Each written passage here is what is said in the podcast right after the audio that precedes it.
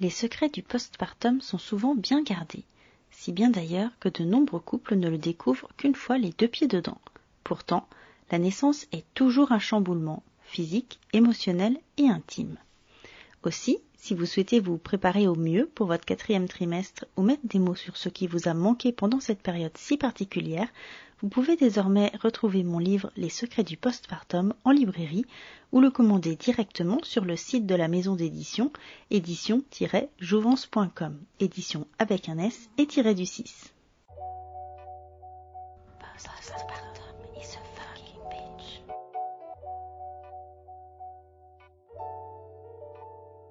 Ce qui va être euh, différent, c'est ouais, la logistique, c'est que ben, un bébé, tu commences à le préparer un quart d'heure avant de partir. Deux bébés, prépare 20-25 minutes avant. Trois bébés, euh, il te faut une journée pour anticiper le départ.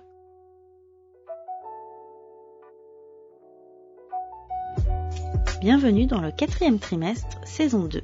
Je suis Sophie Baconin et dans ce 27e épisode, nous allons parler de postpartum bien sûr et de bébés rapprochés. Je me demande très souvent comment font les autres. C'est d'ailleurs comme ça qu'est né le podcast, de ma curiosité à aller interviewer d'autres parents pour savoir s'ils ressentaient ou vivaient la même chose que moi. Évidemment, comme chaque accouchement, chaque postpartum est différent et dépend aussi de notre histoire personnelle. Je m'étais imaginé qu'une fois lancée dans la maternité, j'aurais des bébés rapprochés. Et puis finalement, mon fils va avoir très bientôt deux ans et je me demande à quel moment j'aurai un regain d'énergie pour me relancer dans l'aventure. Alors j'étais très impatiente d'interviewer mon invité du jour.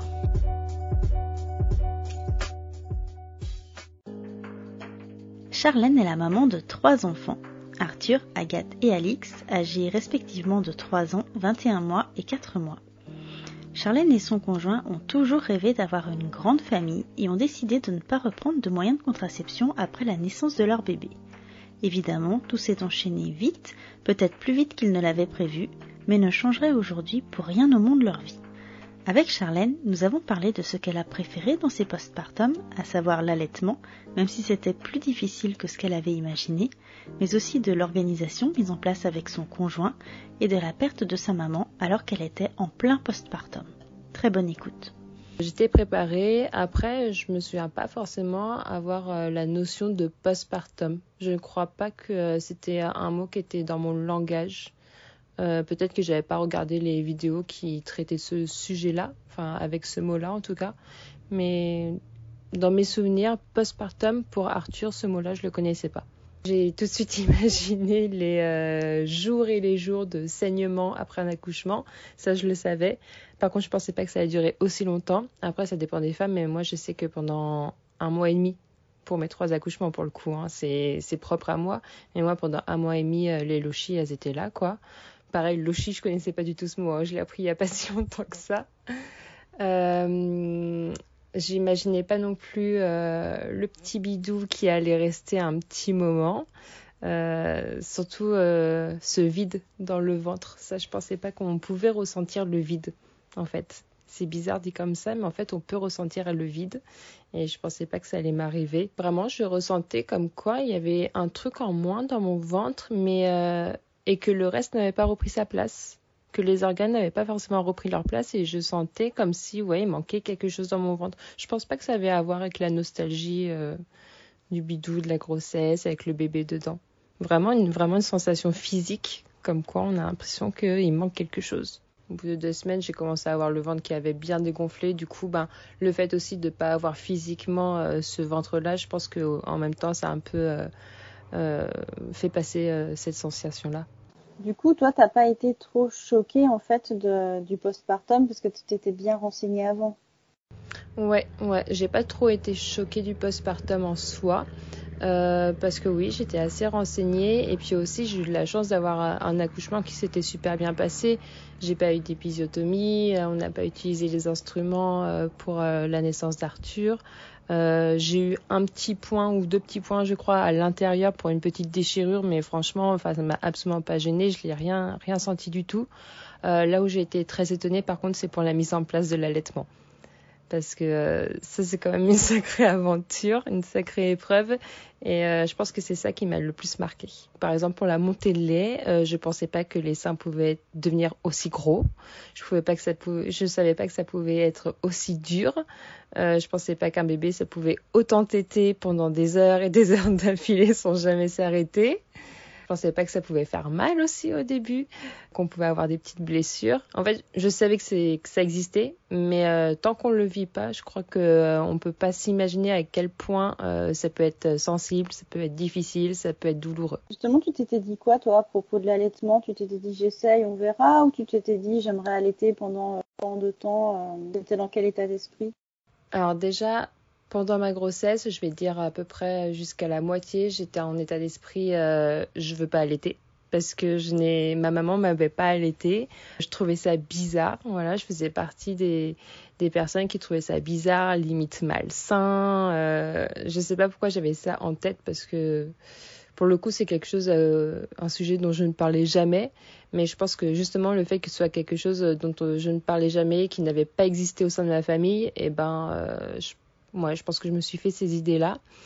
Et puis, euh, c'est mon conjoint qui m'en a parlé, parce que lui, il avait été allaité, ma belle-mère avait allaité sa sœur aussi. Euh, donc, c'était vraiment quelque chose d'inscrit dans sa famille.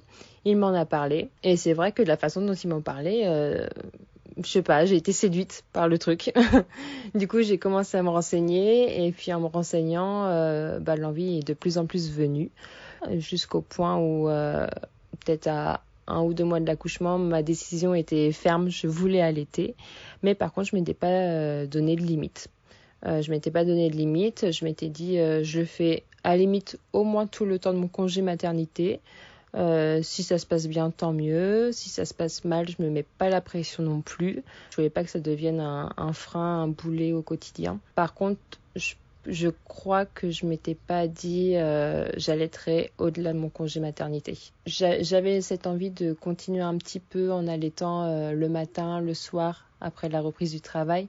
Mais par contre, je m'étais dit, euh, une fois que je reprends le travail, la journée, il aura des biberons de lait infantile et puis voilà je je vais pas aller plus loin que ça. Et au final euh, au final Arthur et Agathe on, on a arrêté l'enlaitement autour de 7 6 7 mois. Parce que du coup ton congé a été plus long? Ouais le congé pour Arthur a été plus long parce que j'ai un peu euh, fait des pieds et des mains euh, pour prolonger mon arrêt enfin j'ai eu mon congé par maternité.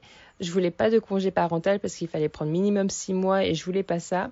Mais en même temps je voulais pas le laisser à deux mois et demi non plus du coup, euh, j'ai fait un peu des pieds et des mains euh, auprès de mon médecin pour prolonger un petit peu euh, avec des semaines par-ci par-là. Et surtout parce que je voulais continuer à l'allaiter un peu plus que deux mois et demi. Pour le coup, vu que ça se passait bien, je voulais continuer. Et puis, je me sentais vraiment pas prête psychologiquement à le laisser. C'était vraiment pas possible. J'en étais malade, vraiment très très angoissée de me dire qu'à deux mois et demi, j'allais laisser mon bébé à un inconnu, une inconnue, et que j'allais retourner travailler sans lui auprès de moi. Donc psychologiquement, par contre, c'est là où ça a été plus compliqué. Ça, c'était c'était pas prévu avant que tu accouches. En fait, c'est une fois qu'Arthur était là que tu t'es dit, mm. en fait, non, je veux pas. Comment t'imaginais ça euh, quand tu étais enceinte? Tu te disais, ah, ça ira au bout de deux mois et demi? Ou déjà, tu sentais que euh, ça allait être compliqué? Pendant la grossesse, je me disais que euh, le congé maternité allait certainement me suffire. Mais dès qu'il est né, le premier jour, je me suis dit non en fait, deux mois et demi ça va pas suffire, je je peux pas laisser ce petit bébé. Je savais qu'il allait grandir évidemment que voilà, il allait pas avoir euh, deux jours toute sa vie, non. Je savais qu'à un moment donné, il allait être plus grand, qu'il allait atteindre ses deux mois et demi, trois mois, mais je savais que moi personnellement, j'allais pas être prête. Ça, j'en étais persuadée et euh, du coup, c'est pour ça que j'en ai vraiment parlé très sérieusement à mon médecin pour lui dire que si on me forçait à reprendre le travail là deux mois et demi, euh, c'est moi qui irais vraiment pas bien du tout et c'est pas bien non plus pour euh, toute la vie de famille, pour le bébé non plus parce qu'il ressent tout. Donc euh, ouais, c'est vraiment dès l'instant où il est né où je me suis dit que ça allait pas du tout se faire ce congé là.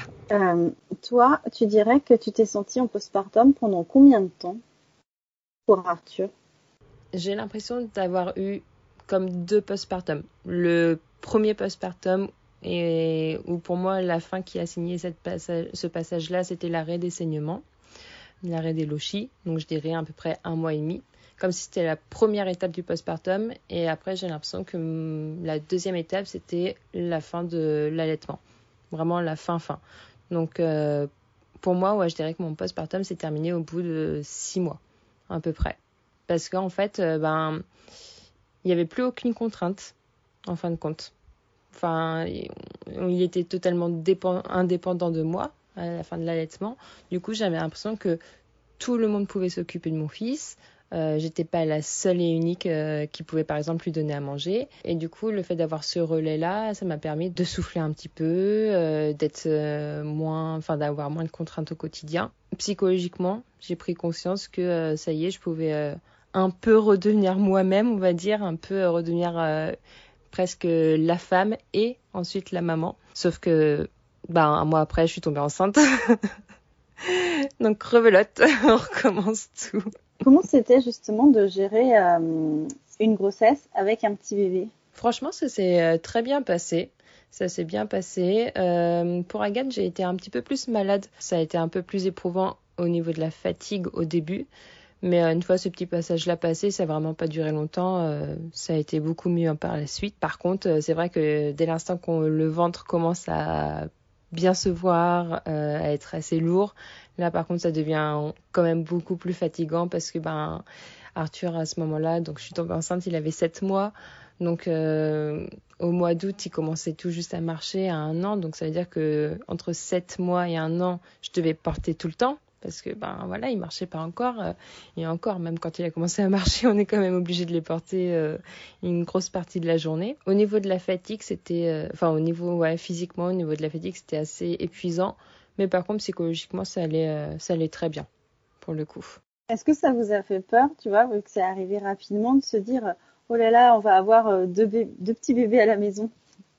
Bah euh, ça ouais forcément le jour où j'ai fait le test je me suis dit euh, quelle connerie. Je me suis dit c'est trop bien mais quelle connerie en même temps quand même.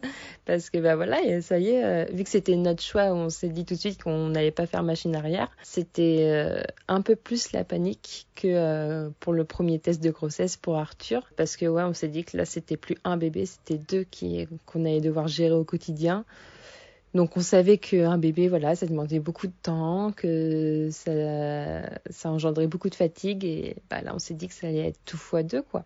On a eu pas un petit peu peur, mais euh, tout de suite, euh, voilà, l'adrénaline est montée très très vite. Au final, mmh. euh, quand Agathe est arrivée, comment vous comment vous vous êtes organisé avec Arthur? Est-ce que vous avez eu un peu d'aide de votre famille ou est-ce que vous étiez que tous les deux? Comment ça s'est fait, tu vois, pour gérer concrètement les deux? On est les seuls en région parisienne. On s'est expatriés, on va dire, pour, euh, pour le travail. Tout le monde est dans la région centre, donc du côté de Châteauroux. Euh, du coup, on n'a aucune aide. On n'a aucune aide. Euh, Arthur était gardé par sa nounou. quand j'ai commencé mon congé maternité à la fin de la grossesse, j'étais très tiraillée parce qu'au début, je voulais absolument garder Arthur avec moi. Je voulais profiter de ce temps-là pour pour le garder tous les jours avec moi vu que je ne travaillais plus. Et puis en fait, euh, après de longues discussions avec mon conjoint, on s'est dit non, il fallait mieux quand même qu'on laisse Arthur la journée euh, chez sa nounou, que je le retrouverai le soir, qu'il fallait pas que je me mette dans des états comme ça euh, à culpabiliser parce que je fais garder mon enfant alors que je suis à la maison en arrêt, enfin en congé mat. C'était finalement quand même pour le le meilleur pour tout le monde hein, parce qu'au final euh, moi j'étais très fatiguée sur la fin de la grossesse. J'ai été arrêtée assez tôt. Et, euh, et c'était mieux que quelqu'un puisse s'occuper et être focus sur Arthur la journée plutôt que moi être dans un état un peu un peu second de pas pouvoir euh, donner tout le meilleur pour mon fils à ce moment-là. La journée c'est la nounou qui s'occupait de lui. Et, et le reste du temps c'était que mon conjoint et moi parce que mais il n'y a pas la famille autour de nous, quoi. C'est sûr qu'on aurait aimé avoir la grand-mère pas très loin parce que, euh, ouais, y a eu des journées, euh, bah, surtout qu'en fait, euh, quand on allait, ben, il n'y a que la maman qui peut nourrir le bébé. Et, et, Dieu sait parfois que le bébé est extrêmement demandeur parce qu'en plus d'être nourricier, l'allaitement, ça peut être aussi un moyen de, réconfort et Agathe, c'était son cas, elle avait énormément, énormément besoin de moi. Par la suite, on a pu euh, se rendre compte qu'elle avait aussi beaucoup besoin d'être portée, donc mon chéri pouvait prendre le relais euh, en écharpe, en porte-bébé. C'est vrai qu'il y a certains, certains moments où euh, on aurait eu une paire de mains en plus, ça n'aurait pas fait de mal que ce soit d'ailleurs pour euh, s'occuper d'Arthur ou pour s'occuper d'Agathe. Je pense que c'est quelque chose qui nous a bien manqué. Mais du coup aussi, on en a fait une force finalement, parce qu'on s'est rendu compte qu'on était capable de beaucoup de choses. Justement, il y a des choses que tu aurais aimé avoir euh, un peu plus, tu vois, euh, quand, bah, quand Agathe est arrivée? Ah ouais. Ouais, ouais, ça c'était sûr que Agathe, j'allais allaiter, j'allais l'allaiter. J'ai adoré mon allaitement pour Arthur, du coup, je voulais absolument recommencer. Et, et ça, du coup, c'est quelque chose de particulier parce qu'en fait, pendant ma grossesse, euh, ben, l'envie de, de, voir le bébé euh, augmente de plus en plus. Hein. on, a, on devient impatient. Mais moi, ce, qui, euh, ce dont j'avais vraiment hâte, c'était recommencer l'allaitement. De fait, le fait d'allaiter, ça, dans le corps, ça, ça inhibe beaucoup de, enfin, ça engendre pardon beaucoup de, de, bonnes hormones et tout. Donc, je pense de fait, l'allaitement, c'est quelque chose de bon pour le corps. Et, et voilà, inconsciemment, je pense qu'on en ressent totalement les, les sensations. Et en plus de ça, euh, bah, j'avais un peu ce privilège d'être euh, la seule et unique à donner euh, à manger à mon bébé. J'avais ce lien-là que personne d'autre pouvait avoir. un peu égoïstement, voilà, c'était mon bébé rien qu'à moi à certains moments de la journée et il n'y avait que moi qui pouvais compter. Et puis, ouais, du coup, ça, ça crée un lien assez particulier, quoi. Et c'est ça que je voulais vraiment revivre. Du coup, tu t'étais dit une durée, là, vu que pour Arthur, tu l'avais allaité pendant 7 mois. Tu t'es dit, euh, bah, j'aimerais bien que ce soit pareil ou pas du tout? Euh, Je me suis dit que je veux au moins que ce soit pareil. Après, que ce soit plus, euh, pourquoi pas, mais je voulais que ce soit au moins pareil. Et il s'est trouvé que le confinement, le premier confinement est arrivé au moment où Agathe avait trois mois. Du coup, ben, la question du congé, tout ça, rallongé ou quoi, ne s'est pas posée parce que ben, j'étais à la maison avec mon bébé. Du coup, ben, voilà, j'ai pu l'allaiter jusqu'à jusqu'à ses six mois. Et euh, par contre, euh, pour Agathe, euh, j'ai eu envie d'arrêter. Il n'y a pas eu de le, coup de je reprends le travail, du coup je vais peut-être me lancer dans, dans un allaitement mixte. non, pour Agathe, autour de six mois, j'ai eu envie d'arrêter. Je ne sais pas pourquoi, je ne saurais pas l'expliquer, mais je me suis dit, ouais, enfin là, à ce moment-là, à six mois, c'est bon. je pense qu'on a fait notre aventure toutes les deux. voilà, c'était cool. Mais ouais, j'avais besoin de, de, couper un petit peu ce lien. Peut-être parce que Agathe était un bébé qui était extrêmement demandeur et que bah, du coup la fatigue euh, engendrée, euh, enfin vraiment accumulé. Elle a fait ses nuits à un an et demi, donc euh, autant dire qu'à six mois on dormait plus du tout, du tout. donc voilà, il y a peut-être ça qui, qui, a, qui est entré en jeu. Mais par contre, on a fait quelque chose de, très de très comment dire enfin la transition a été très douce parce que euh, j'ai mis on va dire euh, peut-être deux mois à arrêter de l'allaiter. Ça s'est pas fait du jour au lendemain. Tu disais que Agathe elle a mis très longtemps avant de dormir. Comment ça se passait avec Arthur? Est-ce que ça le réveillait ou lui est-ce qu'il dormait bien? Alors lui, euh, c'est un très très bon dormeur. Il a eu un petit, petit épisode où les couchers étaient plus difficiles autour de ses un an. mais par contre, une fois qu'il dort, il dort quoi. Donc ça n'a jamais perturbé euh, Arthur, pourtant ils étaient euh, dans la chambre euh, juste à côté, mais ça l'a jamais perturbé pour le coup. ça, on est quand même assez chanceux et aujourd'hui même ils dorment dans la même chambre et si Agathe se réveille, ça ne le réveille même pas alors qu'ils sont dans le même lit quoi. Donc ça c'est cool. il dort super bien. Ouais. Ouais, ça c'est plutôt chouette. Du coup, après Agathe, tu es retombée enceinte. combien de temps après, du coup, elle avait quel âge? Et bien, quand euh, l'allaitement s'est arrêté, donc euh, le temps que le cycle se remette en route, bah, à 7 mois, je suis tombée enceinte de nouveau. Comment ça s'est passé euh, Parce que du coup, quand tu es tombée enceinte d'Alix, donc Arthur avait un an et demi à peu près? Voilà, ouais, c'est ça. Mm. Agathe avait donc 7 mois. Est-ce que là, cette fois, vous avez vraiment commencé à flipper de se dire on va avoir trois bébés à la maison? Eh ben pour le coup non. pour le coup non. Non, je sais pas pourquoi. Euh, enfin, euh, beaucoup de personnes dans notre entourage et euh, de Nana que je vais suivre par exemple sur Instagram ou sur YouTube disaient souvent que à partir du troisième tout roule, comme si il y avait des automatismes qui étaient mis en place comme si euh, il y avait une équipe entre les frères et sœurs qui se mettait en place et que du coup ben ils s'aidaient l'un l'autre, ils devenaient plus vite autonomes, euh, ce genre de choses. Et du coup ça nous a vachement rassurés et puis euh, et puis vraiment conforté aussi dans cette idée d'avoir des enfants rapprochés. Et donc ce troisième là et du coup franchement quand on a su que j'étais enceinte on en a mais rigolé comme si bah ouais en fait on choisit d'avoir un truc, bah hop, on l'a. Voilà. On était mort de rire et puis on s'est vraiment pas posé la question euh, de l'après. Vraiment pas. Trois enfants, j'imagine que c'est pas tout à fait la même, euh, la même organisation qu'avec euh, un ou deux. Alors c'est pas la même organisation, ça demande plus d'organisation, mais j'ai l'impression qu'on est beaucoup plus souple en fait.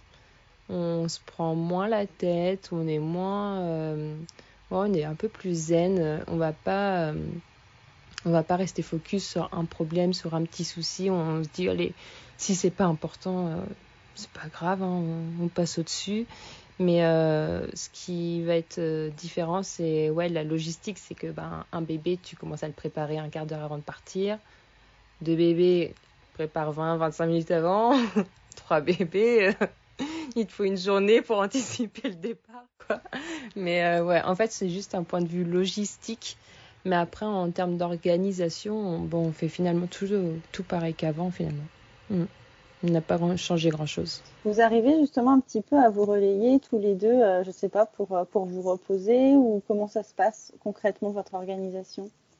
Euh, bah là actuellement, vu que bah, donc j'allais encore Alix et qu'il fait pas totalement six nuits, euh, c'est vrai que euh, pour tout ce qui est journée off, donc par exemple le week-end, je vais rester moi un petit peu plus longtemps au lit avec Alix et mon conjoint va s'occuper d'Arthur et Agathe que ben voilà eux n'ont pas forcément besoin de moi dans le sens euh, premier du terme quoi. Donc on fait souvent comme ça. Par contre moi en échange et eh ben je vais euh, c'est moi qui vais coucher les deux grands. Comme ça je sais que mon conjoint va avoir un petit moment off euh, devant la télé avec petit Alix dans les bras pour le bercer un petit peu.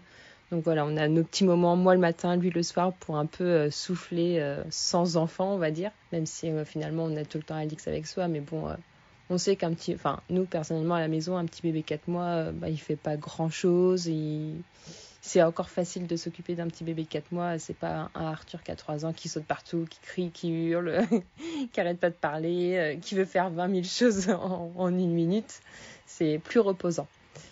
Donc euh, voilà, on arrive à, on a trouvé cette organisation là, ce petit rythme là quand c'est le week-end. Et puis la semaine, surtout mon conjoint qui va faire les matinées parce que moi je travaille. Du bah, j'essaie de lui rendre aussi un peu l'appareil en fin de journée euh, en les couchant aussi, en le laissant un petit peu avec Alix. Et puis euh, moi généralement euh, je me couche assez rapidement le soir parce qu'après la journée de travail je suis KO.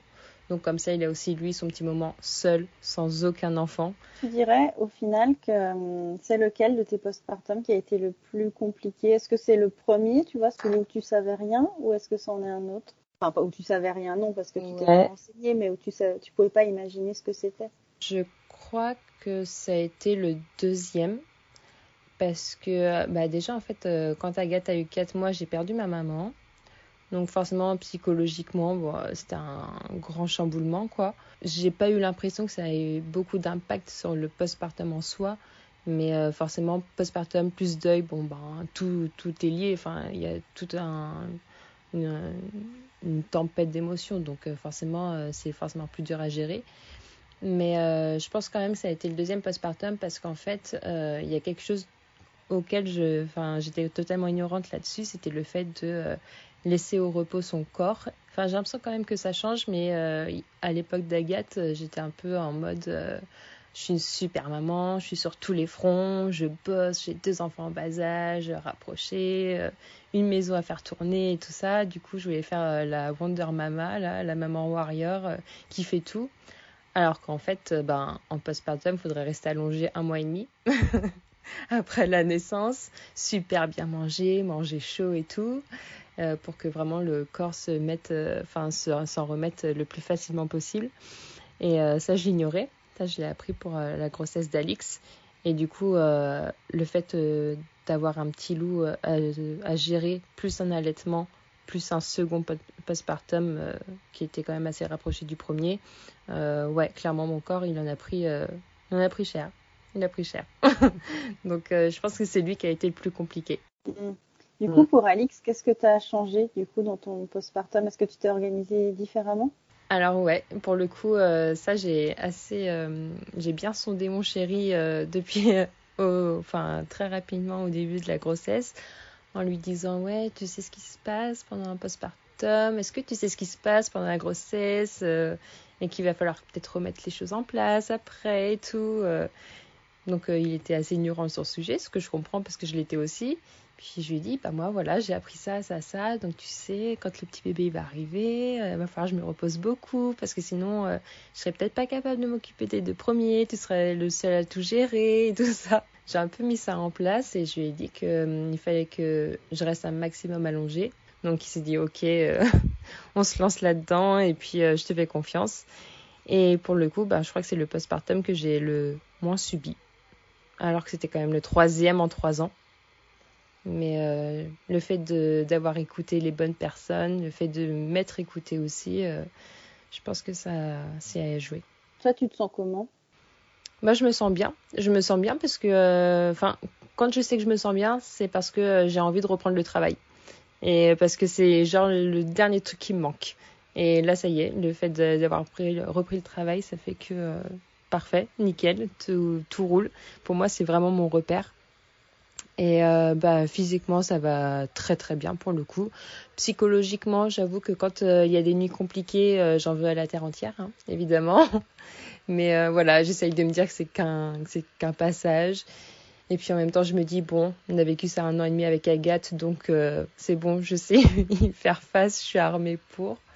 Donc ouais, franchement, je, je, me sens bien, ça va bien. Parce que là, du coup, maintenant, les deux grands, ils dorment. Ouais, ça y est, les deux grands ils dorment. Mais en fait, ils dorment depuis qu'on les a mis ensemble dans la même chambre. Je crois qu'Agathe avait vraiment besoin d'une présence euh, auprès d'elle. C'est pour ça qu'il euh, a fallu tous les soirs pendant un an et demi être euh, à côté d'elle pour qu'elle s'endorme. Et puis bah voilà, maintenant qu'il y a son grand frère à côté d'elle, je crois que ça a résolu les choses du coup, ils font pas les foufous tous les deux au moment du, dodo Franchement, si au début, les premières semaines, euh, fallait remonter plusieurs fois parce qu'on voyait au seuil de la porte la lumière qui était déjà allumée euh, alors qu'on avait à peine descendu les escaliers, puis ils commençaient à jouer avec euh, les jouets dans leur chambre et tout. Mais depuis qu'on a vraiment installé un bon rituel, ben, franchement, ça va beaucoup mieux.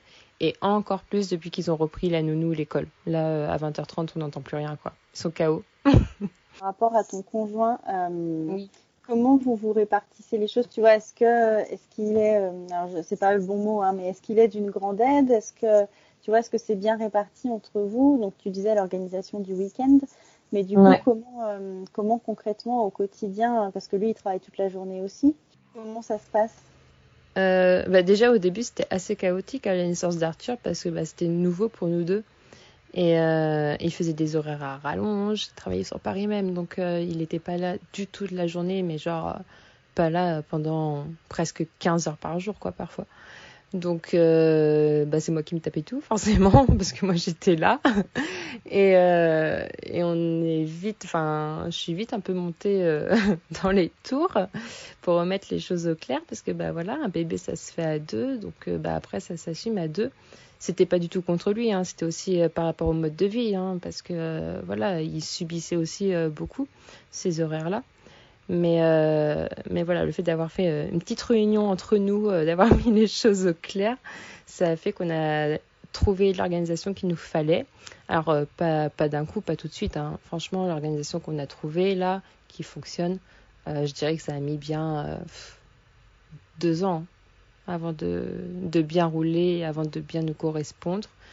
Et en fait, euh, ben c'est tout simplement que quand on est à la maison, euh, donc comme je t'ai dit tout à l'heure, c'est lui plutôt qui s'occupe des enfants le matin, moi le soir. En journée, euh, le week-end par exemple, s'il y en a un qui va sortir, il va emmener les trois en même temps. Comme ça, ça fait une petite balade dans la journée et tout. Pendant que l'autre, du coup, va s'occuper de la maison. Comme ça, il y a deux choses qu'ils ont faites en une. Euh, voilà. Et par contre, quand c'est la semaine avec nos journées de travail, euh, ben, on va se répartir les tâches. Par exemple, quand il y en a un qui fait à manger le soir, euh, l'autre va faire le pain des petits. après, on va échanger celui qui a fait à manger va faire le, temps de jeu, par exemple, avec, les petits, pendant que l'autre va faire euh, s'occuper du linge. À chaque fois, en fait, on est un avec les enfants et l'autre qui gère la maison, et ensuite on inverse. Et puis, euh, et puis bah, là, après, par contre, pas le choix. Le matin, ça va être euh, mon conjoint qui va les préparer, leur donner à manger avant de partir pour la nounou ou pour l'école. Et du coup, par contre, en échange, bah, c'est moi qui vais aller les chercher chez la nounou, qui vais euh, préparer euh, leur, euh, leur biberon le soir et tout ça. On essaye vraiment de d'équilibrer un maximum les tâches. Et puis, on fait aussi, on, enfin, on travaille aussi avec, on travaille. on vit aussi avec notre petit tableau dans la cuisine où tout de suite, dès qu'on a, il y a un truc à faire, on va le noter. Comme ça, ben, vu que c'est un endroit où on passe tout le temps, on voit une chose urgente à faire. Du coup, ben, le premier qui voit ça, il le fait pour éviter que la liste euh, se rallonge un max.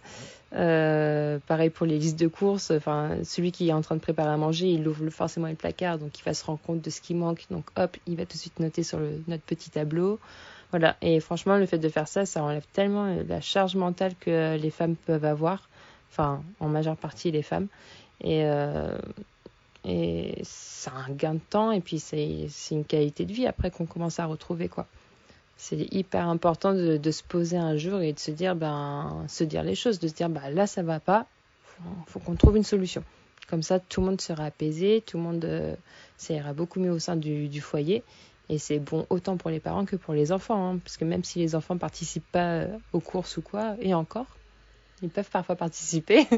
et ben, euh, c'est aussi pour leur bien pour eux. Hein.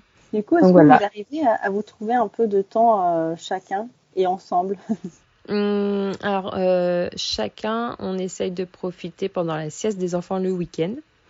Souvent, s'il y en a un qui a envie de se faire plaisir, genre un petit, une petite virée shopping ou quoi, ben l'autre, enfin il va faire ça sur le temps de la sieste, comme ça l'autre va rester à la maison, mais il va pas non plus avoir les trois enfants sur euh, son dos tout de suite quoi.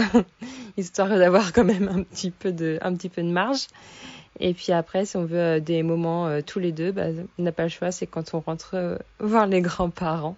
Ça y est on n'a pas le choix alors pendant une période on les voyait tous les un mois et demi deux mois quand Agathe est arrivée on s'est dit allez tous les tous les mois on essaye et puis là on s'est dit toutes les trois semaines toutes les trois semaines, on descend. Ah ouais. Toutes les trois semaines, on descend son château et euh, au minimum pour, une, euh, pour un week-end et euh, tous les mois et demi pour au moins une semaine. Et bah, de toute façon, on est obligé de s'accorder avec les vacances scolaires vu que je suis enseignante. Et, et du coup, comme ça, on peut enfin se trouver du temps pour nous, alors que ce soit, je sais pas, bah, à l'époque, un resto, un ciné, un truc. Maintenant, bah, ça va être juste euh, aller chez mon frère, par exemple, que tous les deux, comme ça, euh, on va chez quelqu'un qui n'a pas d'enfant, on sait qu'on est au calme, qu'il y aura zéro gosse autour de nous. Voilà, comme ça, ça nous permet de, souffler un petit peu. Donc, euh, ouais, les moments k 2 ils sont encore assez rares, mais, mais on les oublie pas et on les organise quand même. Question, après, voilà, t'es pas obligé de répondre. Mais tu vois, le fait d'avoir perdu ta maman après euh, la naissance d'Agathe, est-ce que tu vois, quand Alix est née, je sais pas, ça t'a, fait remonter des choses ou euh, comment tu l'as vécu en fait? Alors, quand j'ai appris, euh, enfin, quand j'ai été voir ma sage-femme, c'était une nouvelle sage-femme, c'était pas la même que pour Arthur et Agathe. Je lui en ai parlé tout de suite à notre premier rendez-vous et elle m'a dit de voir une sophrologue, ou autre chose, mais elle, elle parlait de sophrologie. Et euh, j'étais complètement ouverte à l'idée, mais euh, bah, je sais pas pourquoi je l'ai jamais fait. Et euh, en ayant l'impression de ne pas en avoir besoin. Et puis, euh, donc ça, enfin, ouais, elle m'avait soumis l'idée, donc euh, peut-être que pour certaines femmes, ça peut faire quelque chose. Mais euh, moi, pour le coup, j'ai aussi pris ça un peu comme, bah, je sais pas, comme un signe du destin, je sais pas, quelque chose fait, quand on a appris cette grossesse-là, on a fait rapidement le calcul dans notre tête et il se trouvait que le terme correspondait à la date de, la perte de ma maman. Du coup, euh, pour moi, c'était vraiment un signe. C'était, euh, je vais pas dire que c'était elle en fait réincarnée, pas du tout, mais euh, voilà, comme si c'était évident que ça arrive à ce moment-là. Et du coup, j'ai pas trop été remuée finalement par cette grossesse à cette période-là. Enfin, ça a plutôt limite même été euh, un point positif parce que aussi ça m'a permis de me raccrocher à quelque chose finalement, de d'essayer de faire abstraction parfois à certaines idées noires et tout ça. Euh, et puis pouvoir me concentrer sur, euh, sur quelque chose de, de, beau finalement, essayer de, de penser positif, de penser à ce petit bébé, à, à l'avenir, continuer de vivre, d'avancer quoi. Ça m'a permis vraiment de me raccrocher, de pas de pas vivre une période beaucoup beaucoup trop sombre finalement. Et il se trouve qu'il est né vraiment euh, quatre jours après la perte de ma maman. Un an pour jour, quasiment jour pour jour. J'étais quand même assez stressée que ça arrive pile ce jour-là parce que ben franchement pile ce jour-là j'ai eu tout de suite des des petits signes annonciateurs, des débuts de contraction et tout. Je me suis dit non, quand même, non, pas aujourd'hui, non. Et puis euh, en fait, c'est vite passé. Je ne sais pas si mon corps a écouté mon esprit, j'en sais rien. Mais, euh, mais euh, finalement, non, j'ai pas été trop chamboulée. à la limite, ouais, non, j'ai pas été trop chamboulée. J'y ai fortement pensé J'y ai fortement pensé, forcément, on y pense. Mais au final, quand j'ai fait un peu le bilan dans ma tête, je me suis dit, comme ça, enfin, le fait que ça se passe comme ça, ça va me permettre de faire de cette période, certes, une période pas forcément cool, mais aussi ça peut être une période de fête finalement. J'ai trouvé finalement ça bien que ça arrive à ce moment-là ça peut m'aider. Au long terme, ça peut m'aider. J'ai gardé ce truc de sophrologie dans un coin de ma tête et euh, il y a que récemment où j'ai euh, entrepris de voir une sophrologue pour euh, pas forcément pour en discuter, mais je lui ai dit, enfin d'ailleurs j'ai eu mon, mon premier rendez-vous, mais je lui ai dit d'emblée que ma sage-femme l'avait conseillé pour cette raison-là. Et, et du coup, ben voilà, j'attends pas grand chose finalement de ces rendez-vous-là, mais je me dis que si ma sage-femme m'en a parlé, c'est que ça peut pas me faire de mal. Et du coup, je veux voir ce que ça peut amener finalement. Parce qu'il y a peut-être des choses inconsciemment dont on ne se rend absolument pas compte, mais qui sont là quand même. Un immense merci à Charlène pour sa confiance et ses confidences. Vous pouvez la suivre sur son Instagram, selon Charlène, sur lequel elle partage son quotidien de maman, mais aussi de professeur des écoles. Et puis bien évidemment, vous pouvez aussi suivre le quatrième trimestre en lettres et tout attaché sur Instagram, ainsi que sur les réseaux sociaux, et puis mettre 4 étoiles et un gentil commentaire si vous avez aimé ce podcast. À très vite